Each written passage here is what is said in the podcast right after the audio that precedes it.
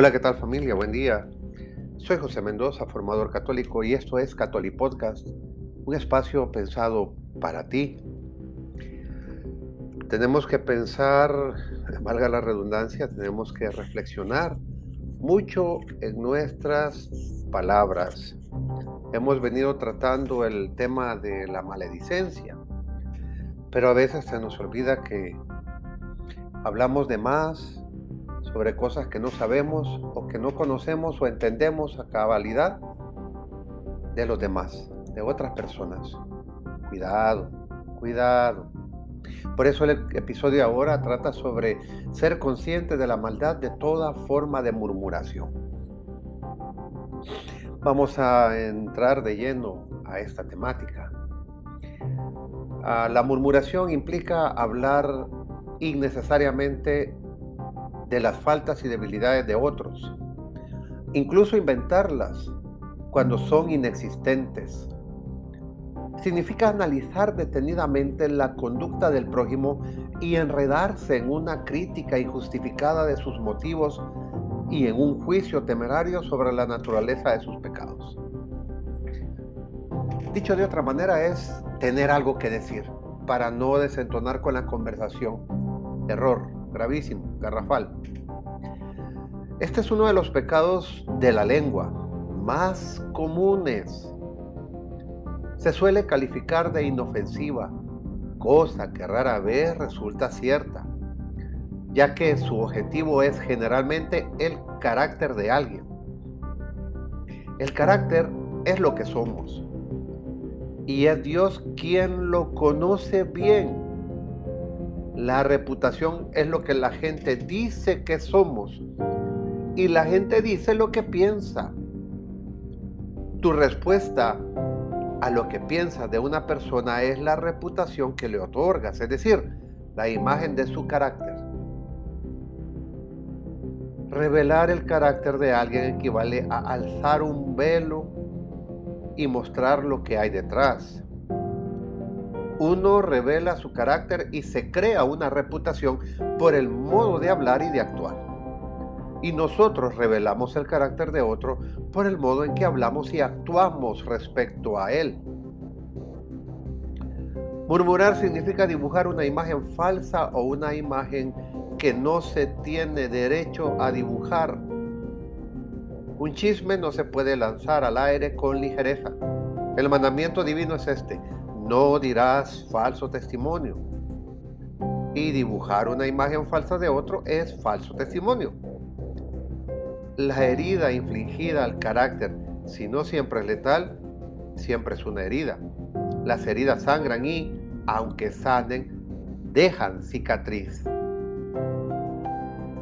La murmuración puede también proporcionar una imagen justa, pero no deja de ser murmuración porque se expone ante quienes no tienen derecho a ello. Es un error decir nada que dañe la reputación de otro, incluso si lo que se afirma es cierto, porque Dios nos concede a todos el derecho a ella. Murmurar trae nefastas consecuencias para la amistad y la felicidad familiar. La escritura nos dice que boca ligera prepara su ruina. Proverbios 26, 28. Una de las bienaventuranzas del sermón de la montaña es, bienaventurados los pacíficos, porque serán llamados hijos de Dios.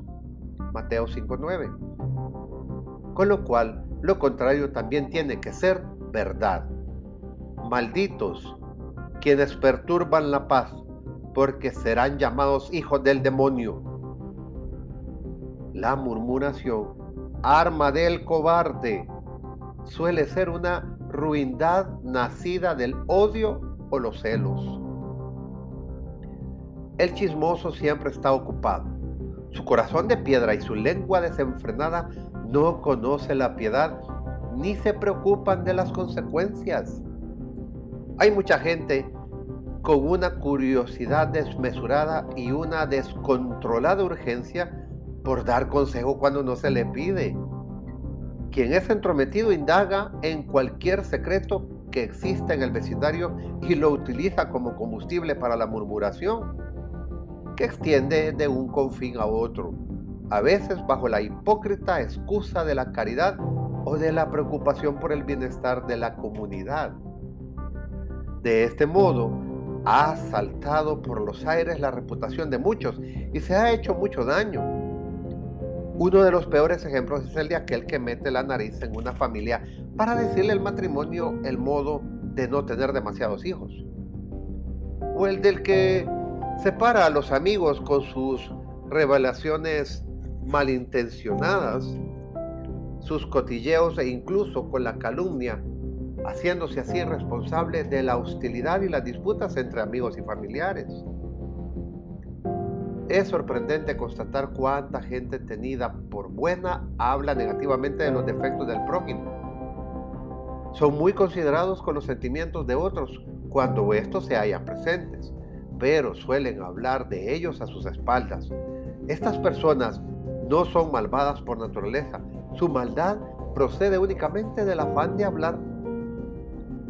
La mayoría de la gente a la que se le pregunta si alguna vez ha levantado falso testimonio lo negará indignada.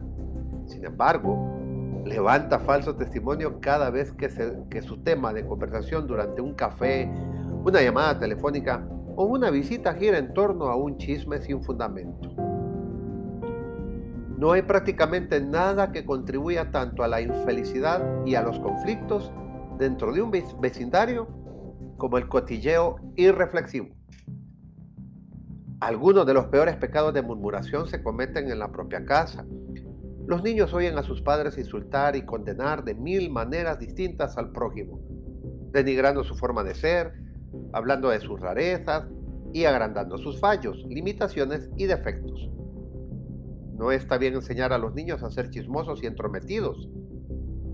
Aunque en sí misma la murmuración no es grave, puede llegar a convertirse en un pecado mortal difundir la historia, por ejemplo, de que un vecino le ha sido infiel a su esposa, significa dañar gravemente su reputación. Si la historia es falsa, y también si es cierta, se le inflige un grave daño, peor que el de robarle una gran suma de dinero. Quien sirva de instrumento para difundir una noticia falsa es culpable de un pecado grave. A veces uno puede reírse a cuenta del chisme, algo que se vuelve muy peligroso cuando ofende los intereses de otras personas o afecta a su honra. La flaqueza más inofensiva se puede convertir en un crimen en función de sus consecuencias. Un mero chisme, cuando expone a otro la vergüenza, no es motivo de risa, sino de indignación. Decir que te arrepientes de haber hablado con ligereza no perdona el pecado, porque no demuestra una verdadera contrición. La contrición conlleva manifestar el arrepentimiento y eso se hace intentando por todos los medios reparar el daño causado. Si le quitas a alguien la fama, estás obligado a devolvérsela. Lo que llamamos un chisme sin importancia puede traducirse en maledicencia si quieres que se te perdone el pecado, debes retractarte de tus palabras y tienes la obligación de acudir a cada una de las personas que te escucharon para rectificar tus afirmaciones.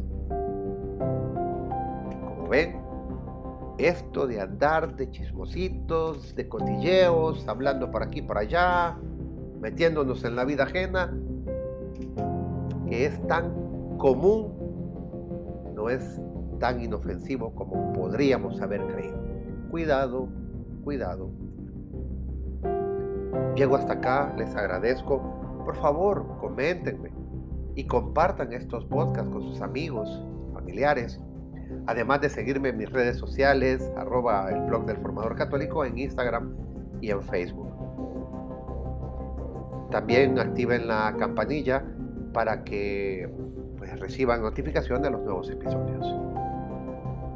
Antes de terminar, les dejo una pregunta. ¿Les gustaría, les gustaría perdón, aprender a evitar la murmuración? Bien, en el siguiente episodio te estaré dando algunas pistas que podrán ayudarte a vencerla. No te lo pierdas. Muchas gracias. Que Dios nos bendiga.